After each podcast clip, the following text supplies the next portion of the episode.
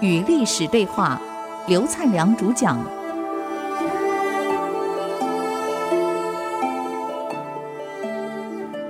您所收听的节目是《与历史对话》，我是刘灿良。那么上次我们谈到那个马援的女儿嫁给汉明帝，她是一个很好的、很有名的一个明皇后。我们中国人有一句话呀，要害对方家破人亡啊，家庭破碎，是把女儿教坏的嫁出去，马上摧毁掉，把对方摧毁了。一个成功的男人后面两个女人，一个是妈妈，一个是夫人。这个明帝的成功，那是一个好妈妈啊，英太后，又一个好太太马皇后。后来明帝死了，儿子张帝继位。东汉很奇怪，每个皇帝都很年轻就死了，三十几就完了，二十几就完了，很奇怪，都活不长。要我们现在宪法规定四十三岁选总统，我看东汉每个皇帝有资格了，全部是短命的，很有意思啊。明帝死了，难怪当时那个刘彻汉武帝啊，要把刘弗陵的母亲赐死，就担心他太年轻，这个外戚会专政。现在明帝死了，章帝继位。那么，皇后变成皇太后了，现在马太后了。往往汉朝里，我们把它汉朝历史翻开，都是太后的家人挟天子以令诸侯。所以基本上所有太后的家人，只要挟天子令诸侯的，我们把整个历史翻开，一从这个西汉一直到东汉，章帝结束，只有四个人善终。没有一个善终的，到后来都被杀，而是举族被杀。这奇怪了，为什么人类就不会从历史中去汲取教训？真正脑袋清楚的、有能力的、贤惠的，实在是不多。但也只能说怪过去这个皇后们树立的也不够多，不像马云的女儿从小教育的很好，就好像我们后来我们会提到的明成祖的徐皇后。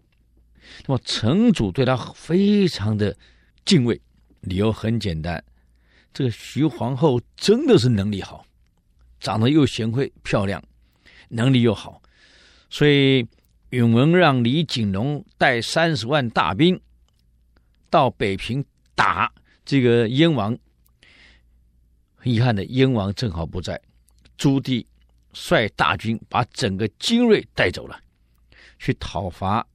打坦去了，这个没想到，这个时候李景龙三十万大兵来攻北平，那请问谁负责守北平城？徐皇后坚持三个月，以三千老弱兵马挡三十万三个月，你想看。所以这个朱棣后来回来的时候，一进城，哎呀，那对夫人是感激的不得了啊。为什么这徐夫人这么有才华？她爸爸是徐达，大将军，从小对女儿教育非常严谨。同样的，马皇后的父亲马援也教育的非常好。现在当了太后了，张帝继位，历史上有名的明章之治，就这个时候。可张帝呢，就打算给这个舅舅大封，封侯封王啊。而且公文送到妈妈这儿来了，要封舅舅。一般人啊，封舅舅，你看妈妈的哥哥弟弟，一般妈妈都会同意，就造成外戚在宫中形成朝廷形成一股大力量，影响朝政。等到新的皇帝继位，再把他铲除。所以你看，整个汉朝就是这样，老皇帝的。这个娘家控制外戚，控制整个朝廷。新皇帝继位，把他铲除。那么新皇帝的外戚再控制朝廷，等下一个新皇帝再把他铲除。就这样杀来杀去。为什么一般人不会从历史中去学得教训？这个我们也想不懂。汉朝为什么就这样恶性循环？还好马太后真了不起，一看到奏折，就告诉明帝了，不可以这样做。啊。绝对不能这样做！马上就有附和明帝的大臣上奏折。他这样说：最近啊有天灾，看来要大封外戚，这个天灾才会消除。这迷信的不得了。皇太后脑袋非常清楚，把这两个大臣找来骂了一顿。哎，你们附和皇上，哈哈，说什么天灾，要大封我的哥哥弟弟才能除天灾。你们目的就是向我献媚，向我谄媚，以求得自身的福禄啊！这个事情我不能同意。你想一想，当年汉成帝在的时候，一天封五个外戚为侯，得到什么好处？皇武漫天啊！这是凶相啊！你们不要拿天象来说服我，要封我的兄弟，封外戚。这个你们休想，还把两个大臣骂一顿。原来你们这是为你们自己啊！接着皇后又把明帝找来了，你千万记得，不要受大臣的这种怂恿，用天灾来欺骗朝廷，用天灾来威胁我答应封外戚，这个你们做不到。我脑袋还算清楚。哎呀，这个明帝没办法呀，回去想一想，这也不对。我几个舅舅这么努力，怎么，他也不是坏呀？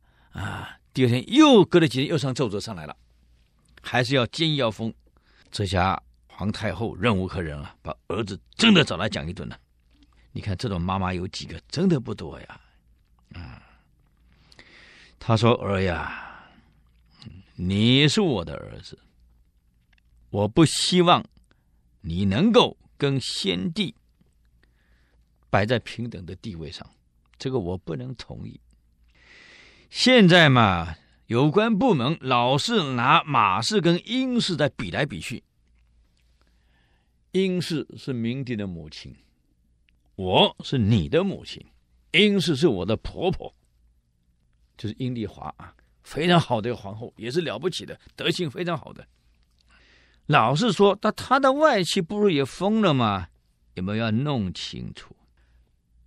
我们的先太后，他的三个兄弟，老大英兴任都尉的时候，非常的有礼啊，所有行为举止非常的规矩，不敢有一点违法，非常谨慎。镜中有侍者来到他家的时候，他匆忙出来迎接，连鞋子都来不及穿。这样的礼节，这样的礼貌，这样的遵守规范，不敢逾矩一步，德性太好了。所以前朝的人都把殷兴比作当时战国时代魏国的贤大夫巨伯玉。这个春秋时代的巨伯玉，他是一个魏国的贤大夫，善于反省自己。有一次卫灵公。跟他的夫人啊，男子这一晚上呢，在聊天，喝喝茶，喝喝咖啡，聊聊天啊。突然有车子声音来了，咣当咣当咣当咣当咣当，车子声音来了。哎，到了辕门就停止了，没有开进来。灵公问了：“是谁呀？”夫人回答：“肯定是伯玉公。”那你怎么知道？哎呀，国君，谁不知道啊？这个朝中，也就是伯夷公最遵守朝仪，修身最严谨。他的车子到辕门，一定不敢越雷池一步，别人就直接开进来了。只有他一定把停在辕门外，恭敬的走进来。不信你看着好了，等会儿走进来的肯定是伯夷公，不敢把车子开进来，这么有规矩。果然一下。是伯夷公走进来了，那么殷兴就被比喻成当代的伯夷公，你就知道他对这个朝廷礼仪规矩规范的遵守是多么严谨。